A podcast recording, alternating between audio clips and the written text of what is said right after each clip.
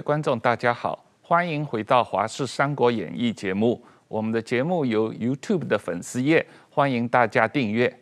今天是美国国庆日，我们特别请了张国成老师来跟大家谈一下美国的外交史。先请看一段新闻片。从华航 CI 五一六九航班上缓缓运下来的白色箱子，就是美国友情捐赠台湾的两百五十万剂莫德纳疫苗。很高兴能够在加码一百七十五五剂，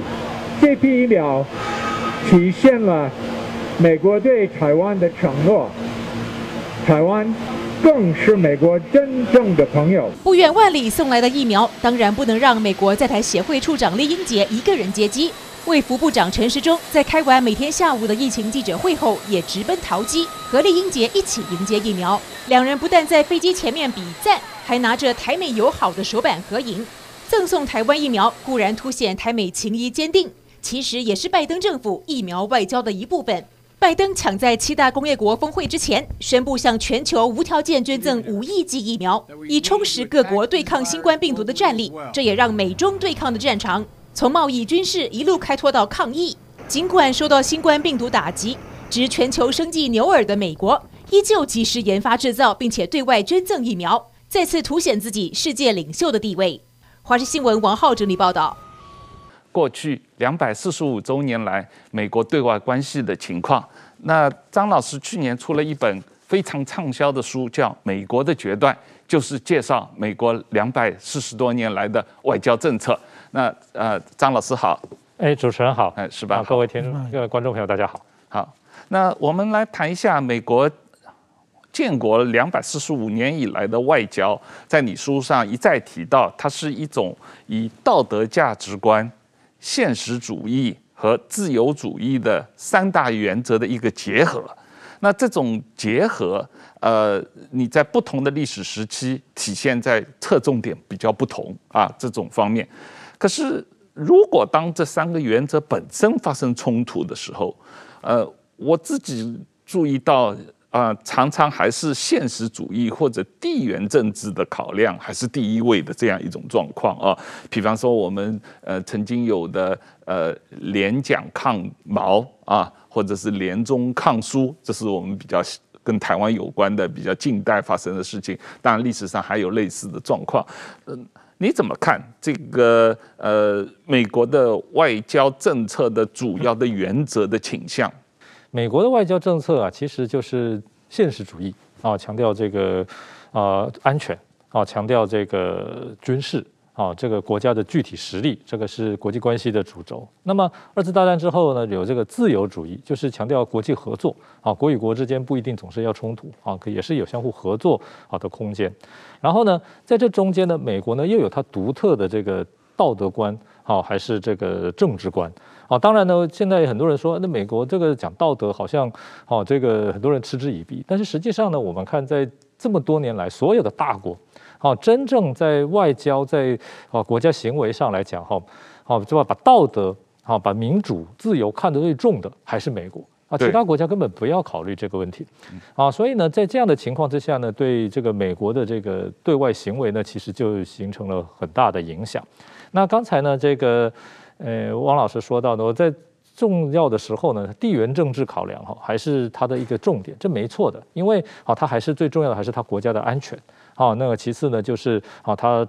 推动的一些价值，比如说啊，自由民主啦，非共啦，好，然后这个自由航行啦，好，自由贸易啦，好，这些东西。那这些东西当然呢，这个我们也知道，它常常会有双重标准啊，可能会有一些为德不足啊，就要不然就是虎头蛇尾的地方。但是总的来看哈，它的整个啊行为啊，它的这个基本价值呢，还是。以这个为主轴不变的，好，那现在来讲呢，我们可以看到这个它的这个地缘政治呢，很明显的啊，这个政策就是啊，要确保这个亚太地区的这个它的。价值的这个保存啊，自由民主、自由航行啊，防止这个共产主义的扩张啊，这个推动这个自由各国的来往啊，经济的合作等等啊，这个啊，其实呢，我们看起来就是全对全世界所有的国家来讲哈，没有一个国家公开的反对这些东西啊，没有一个国家说不要自由民主，不要啊自由贸易，啊，不要这个自由航行。啊，不要保护人权啊，顶多只是说呢，这个价这个。在我的国家里头呢，这可能有不同的这个诠释方式，还是说在我的国家里头，这个问题是没有问题的？好，不是说这些问题是不重要，还是啊，这个是要否定的？好，就算是像朝鲜，朝鲜也是说我国内人民也是过得很自由啊，啊，这个啊也是人权也是得到保障啊，只是我的保障方式跟你的保障方式啊有所争议而已。啊，所以呢，我们可以说，这个美国的价值呢，虽然大家不见得愿意承认，但是啊，总的来看，它对世界上各国的至少在宣誓上的行为是很重要的。而且，好，现在我们也可以看到呢，就是这个美国呢，二次大战之后哈，它这个作为第一个世界警察。啊，这个很多国家呢，啊，这个内部发生问题，或者跟其他国家发生冲突，啊，遭到威胁的时候，啊，唯一会想到说谁会来帮我的，绝对不会想到俄罗斯来帮我，啊，中国来帮我，一定想到美国来帮我，啊，这个世界警察，啊，像这个，啊，朝鲜战争最近也刚过这个纪念日嘛，没有美国，啊，朝鲜半岛早就。这个被共产统一了，好，那这个没有美国的话，那台湾呢？这个早就在这个五零年代，啊，这个汪先生的书非常清楚，早就这个是已经这个给中华人民共和国统一了。没有美国的话，这个西欧也可能早就已经成了苏联的附庸了啊。所以他说他世界警察。那第二个呢，他是这个世界牧师啊，他这个推动这个自由民主啊，啊，自由贸易啦，啊，这个这个是这个全世界呢，这个像大家看他像念经一样啊。那实际上来讲呢。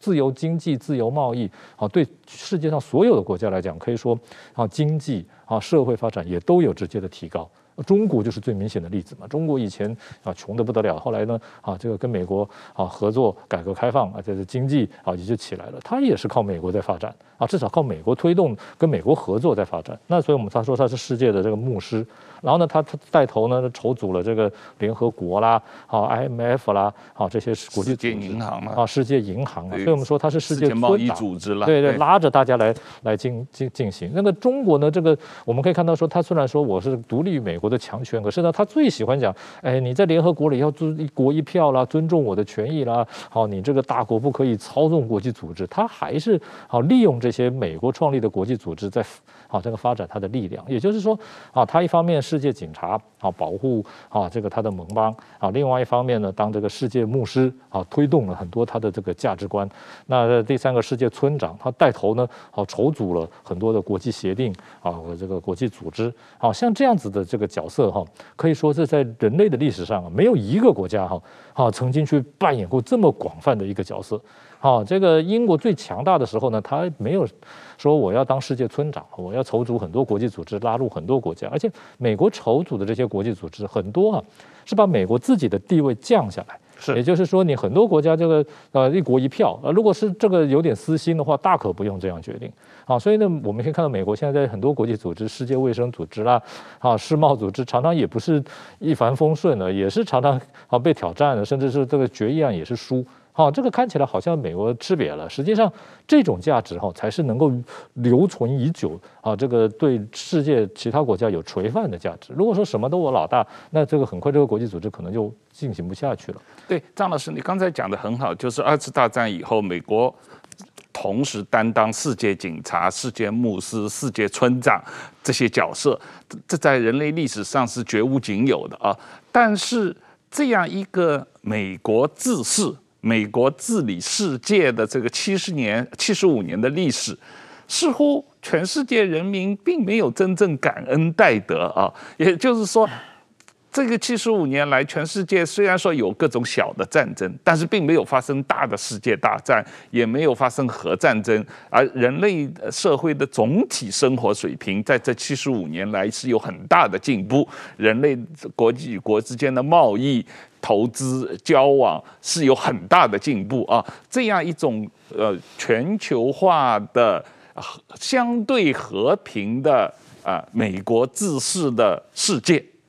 可是好像没有很多人感恩美国嘛。全世界所有国家，不管内部政治还是外部政治，里头越民主、越自由、越发达的国家，这个人民对政府的批评反而是越厉害。好，大家一看这个国家一无是处啊，这个啊，这个领袖啊、元首啊，这个好像就是啊草包一样，哈整天给骂、给批评。实际上，这反而凸显这个国家可能是真正民主自由的国家，反而是那种啊领袖无比英明、无比伟大、伟光正啊这样子的国家，往往是里头问题非常多的国家。其实。就我们看这个国际关系，看美国哈，好这个对世界的这种影响哈，很多国家哈给他负面批评，实际上一另一另外一个角度也反映了，就是第一个他不垄断世界舆论。啊，它不垄断世界思想，它这个不成为啊这个世界的这个主唯一的统治者啊，所以呢，这个其实呢，这个如果说把人类的历史再放大做几百年、上千年来看的话，哈，这这一次这一段是肯定会记上一笔。我们可以看到很多国家的领袖，哎呀，被被称赞的多么了不得啊，这个无限英明、无限光荣，实际上来讲，那都是造神。好，那美国呢，最至少就是说，大家不感谢他。好，常常批评他，其实好，反而就是凸显说他推动的这种自由表达意志，好的这个好自由形象的价值。像比如美国虽然是很强大，可是呢，他也没有说我并吞好这个中南美洲国家，加拿大、墨西哥。如果他现在有那个意愿，那要并吞这些国家是分分钟的事情啊，甚至这些国家说不定也还有很多人是表示欢迎的。可是他基本还是尊重啊这些啊相对力量比他弱很多的国家的主权。啊，跟国际的这个啊，这个独立的地位啊，你说这个啊，这个其实呢，他的这个作为哈，也对其他大国的行为有很大的影响啊。比如说苏联啊，苏联这个是啊，这个二这个非常的这个。强大，而且这个在过去的扩张主义，可是呢，好，在这个美国的压制之下呢，他也不说，哎，你蒙古啊，我就给你并吞了啊，这个波兰啊，虽然这个他干预过波兰，可是至少没有说我直接给你并吞了。也就是说，他带动的这种国际价值，你可以批评他，啊，你可以挑战他，然后呢，你也不会因为批评他、挑战他呢，啊，然后他就派军队啊来来给你发动政变来帮你进攻了。当然，在这个过去呢，曾经他也发动过一些好这个地下行动啊，推翻过。一些这种左派的，好，这个共产的这个领袖，但是呢，毕竟跟直接说我要来这个取代你呃政府，直接来统治你，还是有根本的差别。也就是说，美国他比较强调，就是说他希望全世界所有的国家，啊，都用美国人管理美国的方式来管理他们自己的国家，好，但是他并不是说我美国就来代替你们的政府来直接管理你们的国家。好，这个还是有很大差别的。那啊，比如说像亚洲菲律宾说，啊，你那个美国的基地，我看了不顺眼，你滚吧。那他也就乖乖的就离开了，那他也不会说我这个啊，帮二次大战的时候帮你从日本人手里把你光复回来，这个石板先生，但是我我这个就赖着不走啊，还是说你这个国防非靠我不可，我赖着，他不会有这样的事情。你要譬如说呢，你这个这个韩国啊，也是这个靠美国保护的，不然的话他也是啊，这个没有办法维持他的今天的这个重要的地位。可是呢，他也常跟美国叫板的。啊，那在美国也不会说你跟我叫板，那好，我这个就好把你的政府给你取代掉了。那他不会这样子，所以我们也可以看到，很多国家常常就是，好，这个在跟美国的政策上哦，其实合作也不是这么合拍的。啊，因为你美国也不会说我强力的，啊，就是把你的政府取代掉。像这个欧洲，啊，在这个川普时代，这个欧洲几乎没有几个国家跟美国是主要，尤其是主要国家跟美国的关系不是特别好，常常挑战美国。美国也不会说，哎呀，你这个啊，这个我就不跟你来往了，啊，撤除对你的承诺了，等等等等。我想这一点呢，还是可批评，经常被批评，经常被挑战。好，这个反而是它的一个重要价值。实际上。看这七十五年历史，美国推翻的共产党政权非常少哦，反而是推翻的右派政权很多哦，像你刚才提到李承晚啊、吴廷艳啊，或者呃 Nariego 这个尼加拉瓜的独裁啊，呃，这样的例子很多，反而很多，呃，对，反而很多。但是呃，石板你怎么看？从日本跟台湾对比，这个一般的。民众或者媒体的整个亲美或者反美的态度，你你有没有注意到？是不是呃，对于这个这这两个国家，他们一般民众对于美国的这个心态有什么特别不同吗？我觉得不光是就日本、台湾啊，我们看韩国、看看中国的媒体，其实都是。有一股亲美的势力，有一股反美的势力，永远是跟美国怎么打交道，对美国的各种行动怎么评价。其实我觉得是一个。一个永恒的主题啊，是我我我认为就是虽然就是现在我们所谓的西方民主价值观，就是说什么自由啊、平等啊、博爱啊、什么三权分立啊、什么人权尊重这些价值观，基本基本上都从欧洲诞生的，但是整个设计一套制度，把这些价值观完全反映出来的是美国。那么欧洲到后来，其实欧洲自己一会儿是王权，一会儿是这个教权，再加上民族宗教的对立，它。不停的。其实欧洲的历史上充满血腥嘛，不停的杀戮。这法国革命，其实我们仔细看也也是一非常血腥的。包括九十年代的南联盟之间还有种种族清洗的这事情出现。但是在南斯拉夫，对对对，南斯拉夫。但是说在美国，这个他把这套制度设置出来之后呢，呃，就好像。各种权益都制约制约好了，而且就是变成一个平稳发展了。其实全世界，我觉得大家都是学美国近代的这个是是国际社会，不管是所谓民主国家的方式，其实都是从参考美国设计的自己的制度。所以说，我觉得美国这两百多年的历史，其实对给人类社会。发生了一个巨大的改变。如果说没有美国的出现，我们在历史上看，就是欧，不管是欧洲、中国各种王权啊，或者是教权，一下能持续几百年甚至上千年的历史，永远不会改变。这这就这一两年，人类发生巨大的这个巨变。我们现在都在享受这种自由民主的价值观，其实我认为是和美国是有非常非常大的关系的。那么还有一个，我觉得就是说。美国还有一个，我觉得，当然美国呢，其实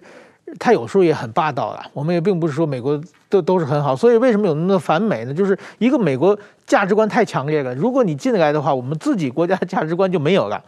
所以，包括日本的反美势力也是嘛。日本反美势力都是我们要，我们日本有天皇，我们日本有神道，结果这被你美国一冲击，我们日本都没有了，所以我们要反美。其实是种这种价值观的抗争是很大的。另外一个呢，在很多的就是游戏，从事游戏规则的时候啊，美就是说美国是很霸道的。比如说日本常年念的就是广场协议，一九八五年，你一下把日元让我们日元升值，把日本经济泡沫经济搞搞垮了。所以说呢，这是美国霸道。但是有一个日本。日本的学者，我觉得他讲的很有很有意思。他就是说，这跟打麻将一样啊，就是美国他打麻将啊，他他是霸道。他比如他输输多了的话，他说不行，我这位位置手气不好，我们换位置。你别人不得不跟他换位置。有人说我们现在他输输大了，说我们现在赌的太小了，我们要赌大一点，大家也得他修改游戏规则，直接赔他。但是美国呢，一旦修改完游戏规则以后呢，他自己也遵守，就公平了。这跟中国不一样，中国在下面一边打麻将一边偷牌，对，他的那个作弊跟别美国不一样嘛。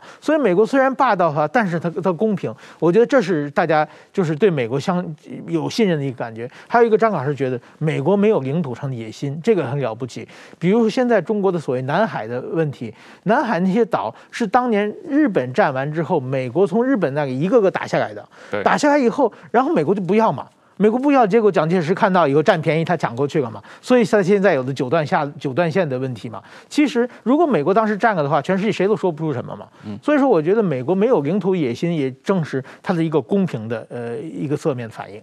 张老师，我们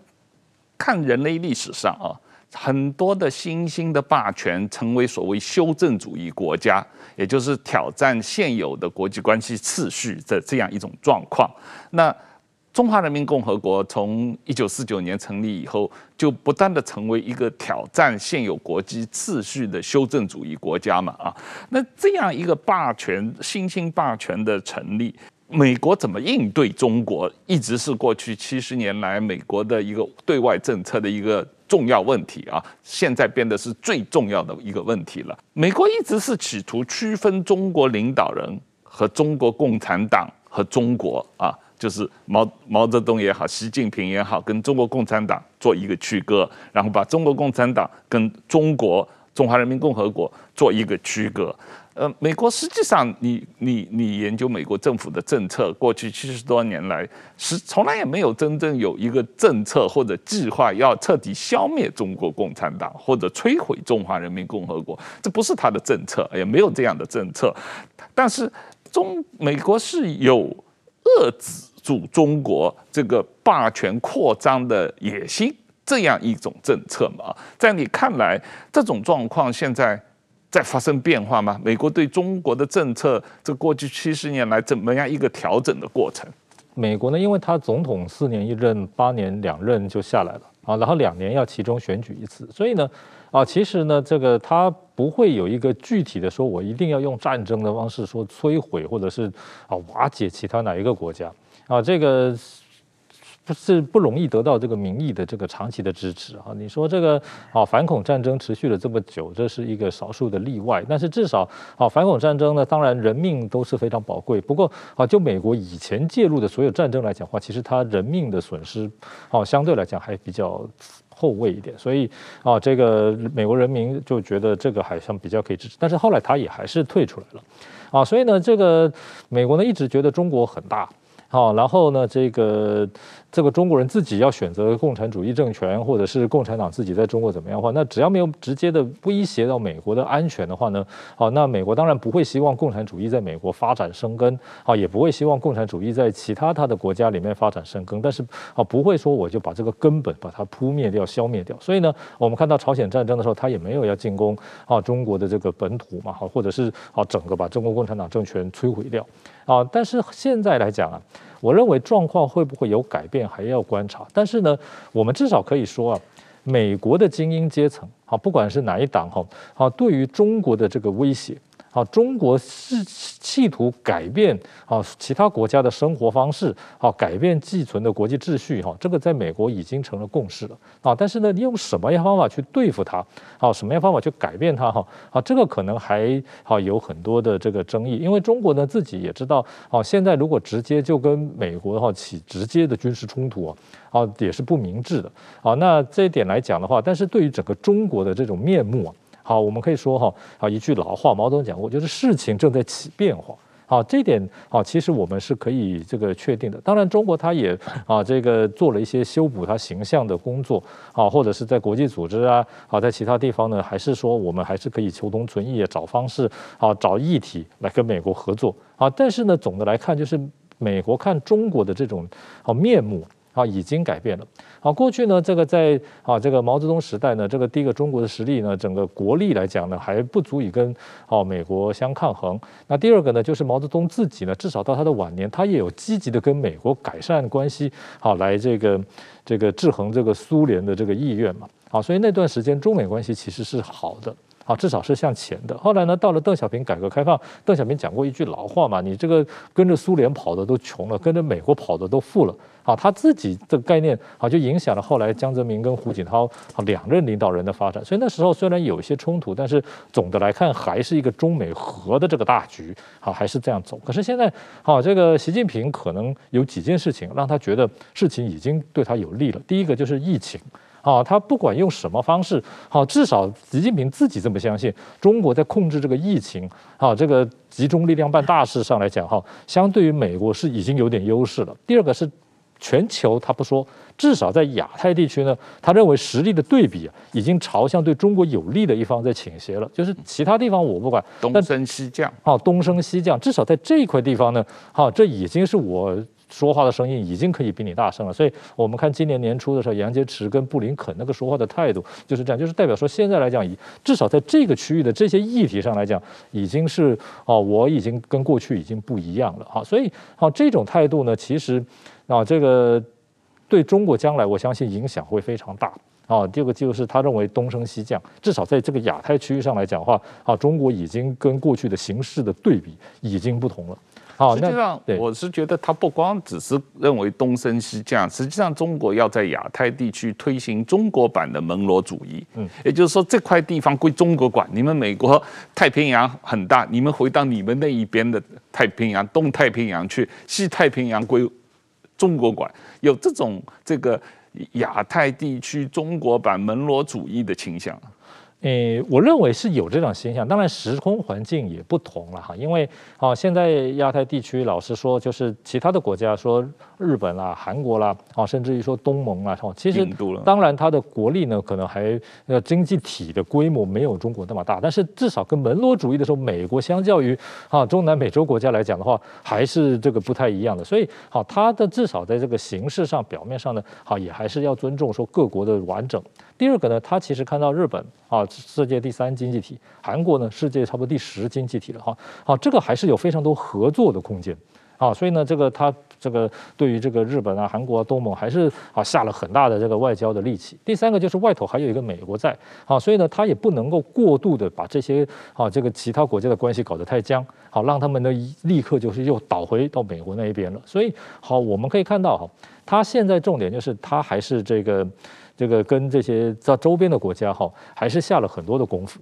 啊。唯一呢，哈，他想要就是说这个找到一个突破口哈，好，就是凸显就是说啊，你们这个我现在跟你们交好哈，并不是说我非跟你们交好不可，我是基于我的意愿，但是呢，对于我的利益上，我是毫不放松。那这个突破口就是台湾。好，也就是说呢，他对台湾现在是各式各样的军事、经济、政治、外交，好这方面的这种打压围堵是从来没有中断。好，他其实呢不只是说他要统一中国，他的这个所谓历史使命，他也是要做给。好，亚太其他国家看，意思就是说呢，我可以这样对待台湾，其实我也可以这样对待你们啊。那只是我现在不这么对待你们，那啊，所以你们自己就要斟酌你们自己的啊行为啊、态度啦、啊、等等等等啊。我想他这个做法哈，所以呢，我们可以看到说，中国现在啊，他的这种想要改变现状的这种修正主义的这种压力哈，首当其冲，压力最大的哈，好就是台湾了。对，是吧？呃，我们刚才谈到中国这个要改变现状的修正主义，东升西降的整个。态度啊，这习近平这影响到一连串的战狼外交的态度，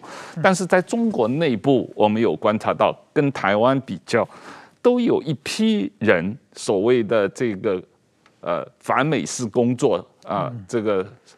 爱美式这个生活啊，这个他一方面口头上强烈的反美，但实际上在生活中把自己的子女、把家产、把各种各样的呃关系都。留在美国，送到美国这样一种情况，呃，这个在中国的所谓权贵阶层非常明显啊。你怎么看整个这种这种反美和爱美的这样一种矛盾的心态？呃，首先我觉得反美这种就是等于习近平他用于统治国家的方法，就是在挑动民族主义。波动民族主义的话呢，就是说中国呢，就是说虽然有十四亿人口，但是说真的，有十亿人以上是没有出过国的，也没有护照的，没有坐过飞机的。这些人的话，其实呢，他们当他们生活的，就是说，呃，生活感到压力非常大的时候呢，给他制造一个空想的敌人，就是美国。这个美国亡我之心不死，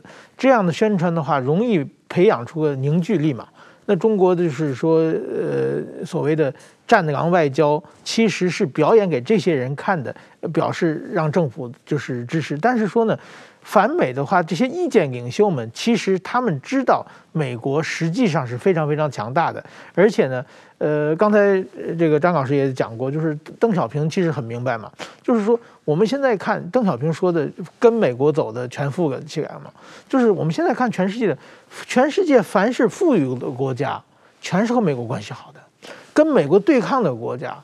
都是一穷二白，民不聊生。对，委内瑞拉、古巴、北朝鲜、伊朗这些国家，都都是这样吗？那习近平明明是中国，邓小平改革开放三十周三十年，把美国好像跟美国关系处得还不错的时候，习近平你开开始要反美，那绝对是要把中国带向深渊啊！就是说，首先我觉得不光是经济上的问题，我们在文化上的问题就想一下，就是说。是互相渗透。中国现在拼命的宣传自己中国要素嘛？宣传什么？比如说我们的京剧的脸谱，对不对？我们的书法，我们的杂技，对不对？我孔子学院，我们的中国菜。说句老实话，除了中国菜在美国还有一点，但是美国那个 China Town 里的中国菜都不地道嘛，味道都是没对。剩下的东西哪有？这只是外国的极少数人在在喜欢嘛。那么当跟着比起来，美国什么？美国有 NBA 嘛？全世界都爱看美国的电影，好莱坞的电影，美国的歌曲，包括美国的我们用的苹果手机，不管是我们的生活方式，其实全是美国的接受。你你先把这些东西拒绝掉，然后你把你的什么书法呀、杂技啊这些东西，你要推到国际社会上，你根本是没有市场的嘛。你仔细一想就就可以。所以说，在文化上是完全是也是不能对抗的，在经济上、军事上完全是不能对抗的状况之下呢，就是习近平他要搞这种。战狼外交，为了凝聚他政权的这个呃求心力、凝聚力，所以他作为叫什么？作为表演性的反美，但是说习近平也许他没想明白，但是说在习近平下边表演这些反美的人，他们这些都知道，就是说跟美国现在中国还是远远没有实力对抗的。对，可是他对美国社会的渗透实际上也越来越明显啊。刚才你讲到的好莱坞的电影的话，也有很多是阿里电影在投资的，很多电影实际上中国出钱在制作的啊，像《木兰》这样的这个植入性的电影，然后这个呃 NBA。也是受到中国很大的影响啊，他们不能够讲这个支持香港反送中运动诸如此类的，所以总体来说，中国也是花了大力气，对全方位的这个对于美国、对于西方世界、对于民主国家，不管哪一个国家，做一种这个呃超限战的渗透啊，这个这种方面是非常全面的。它它是取定取得一定的效果，这这点我们承认。但是说，在正是是因为它是开放的社会，所以说你的渗透这些东西的话，有一部分人可能是一小部分人可能相信，但是你不不因为价值观是多元的嘛，你不可能影响大多数人。所以说，中国的大外宣虽然很很很厉害，也有一定的效果，但是说我们最明显的，比如比如看到台湾的选举。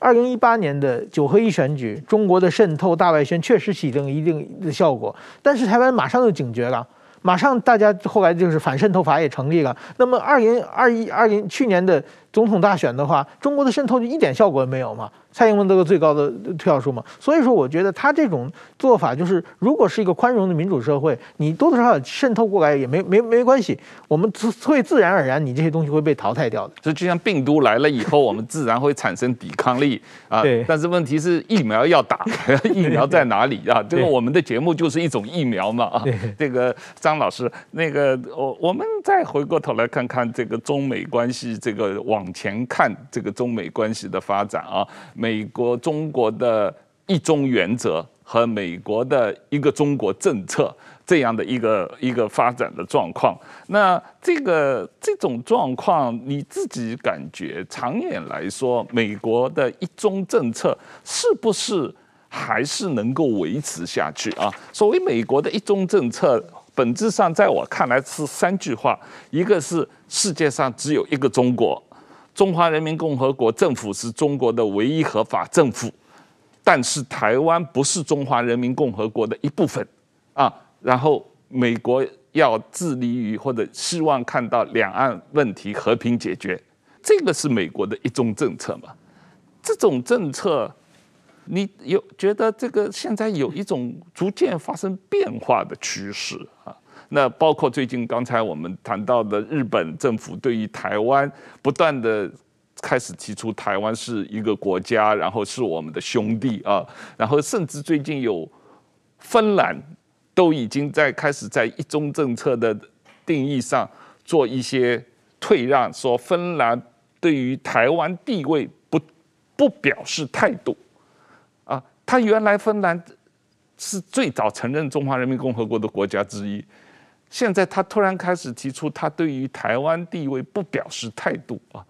这个都是一中政策，西方国家对于中国的一中政策的一种改变的趋势吧。好，是的，这个我刚才提到说，我在这个书里头，我个人的着作哈，其实花了蛮大的篇幅啊，好，在讨论这个美国的一中政策到底是怎么跑出来的。嗯，其实啊，刚才这个汪医生的理解非常的正确哈。那这个美国的一个中中一中政策还有一个重点，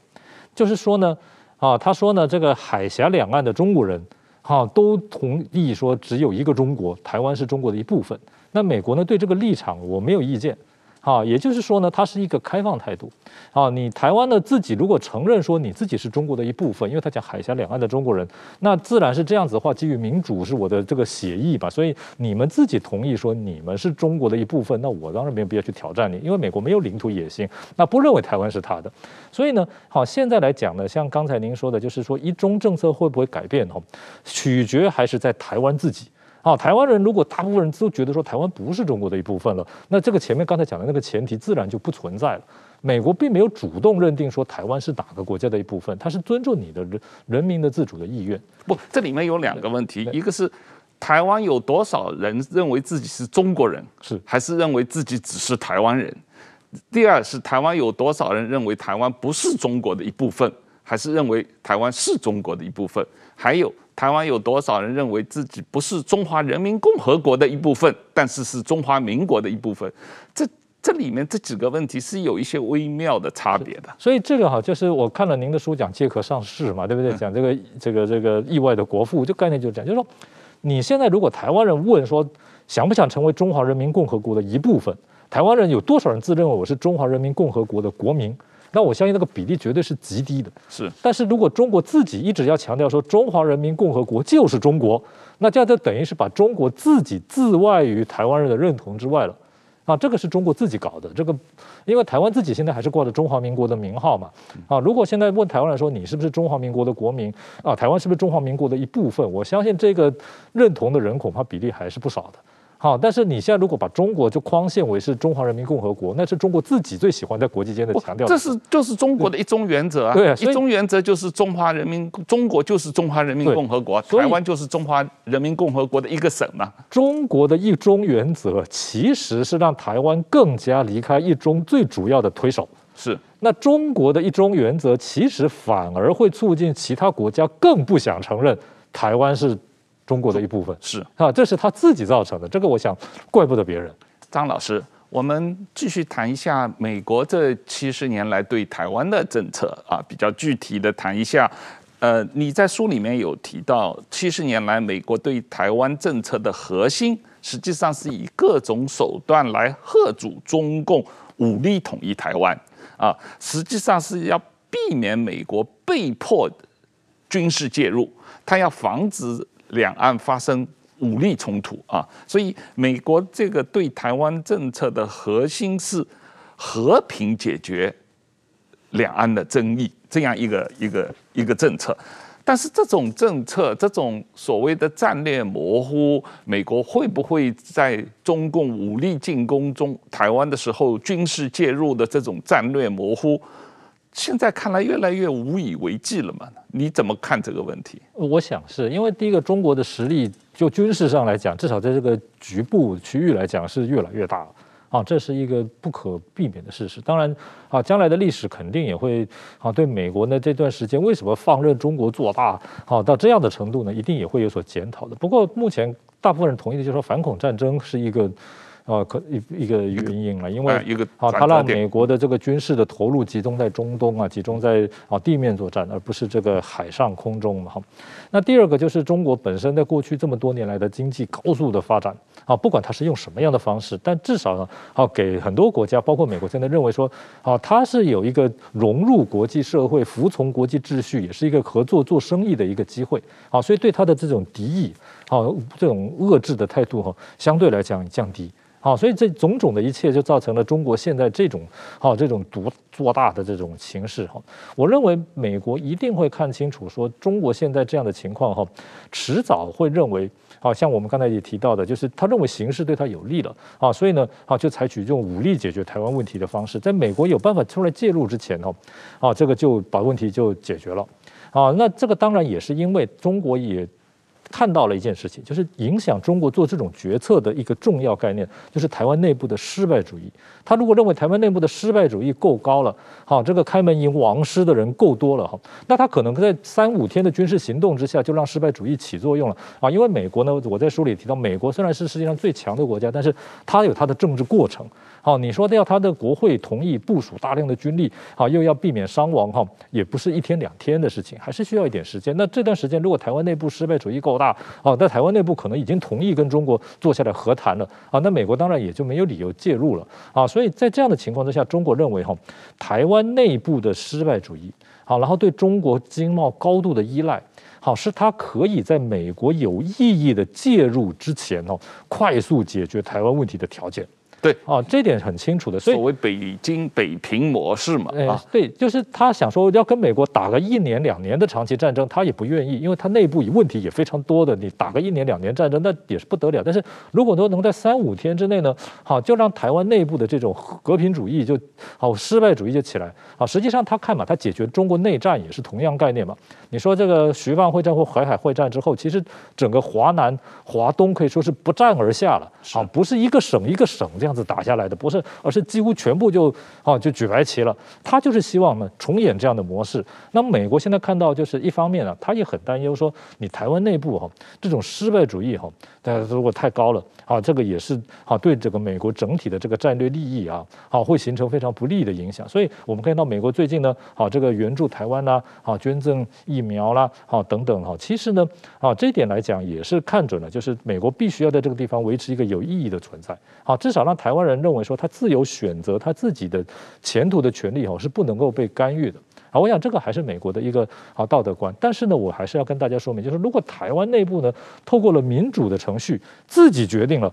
哈要跟中国结合。好，要走向什么承认九二共识的这样的道路，像马政府的时候，你美国也不会有什么意见的，他就觉得这是民主啊，你自己决定。好，那我美国也不需要，啊，也没有可能说我来多来干预什么。所以真正来讲哈，其实美国推动的价值还是事情要靠自己决定嘛。啊，美国传统价值就是什么事情是靠自己决定，不要靠别人。好，这个小政府啊，少来管我。好，那这个放在其他国家的行为上来讲，其实啊还是会起作用的。就是台湾呢，如果自己呢这个。好，本身呢认为说我还是啊中国的一部分，统一最好。好，这个这个没有什么需要去这个保卫我们民主的必要。好，等等等等的话，我想这个美国也救不了你了。失败，最近日本政府在对于台海的可能的武力冲突方面态度发生了蛮大的变化啊，包括他的防务大臣、最近的防务副大臣，包括外务大臣这些讲话公开的对于台海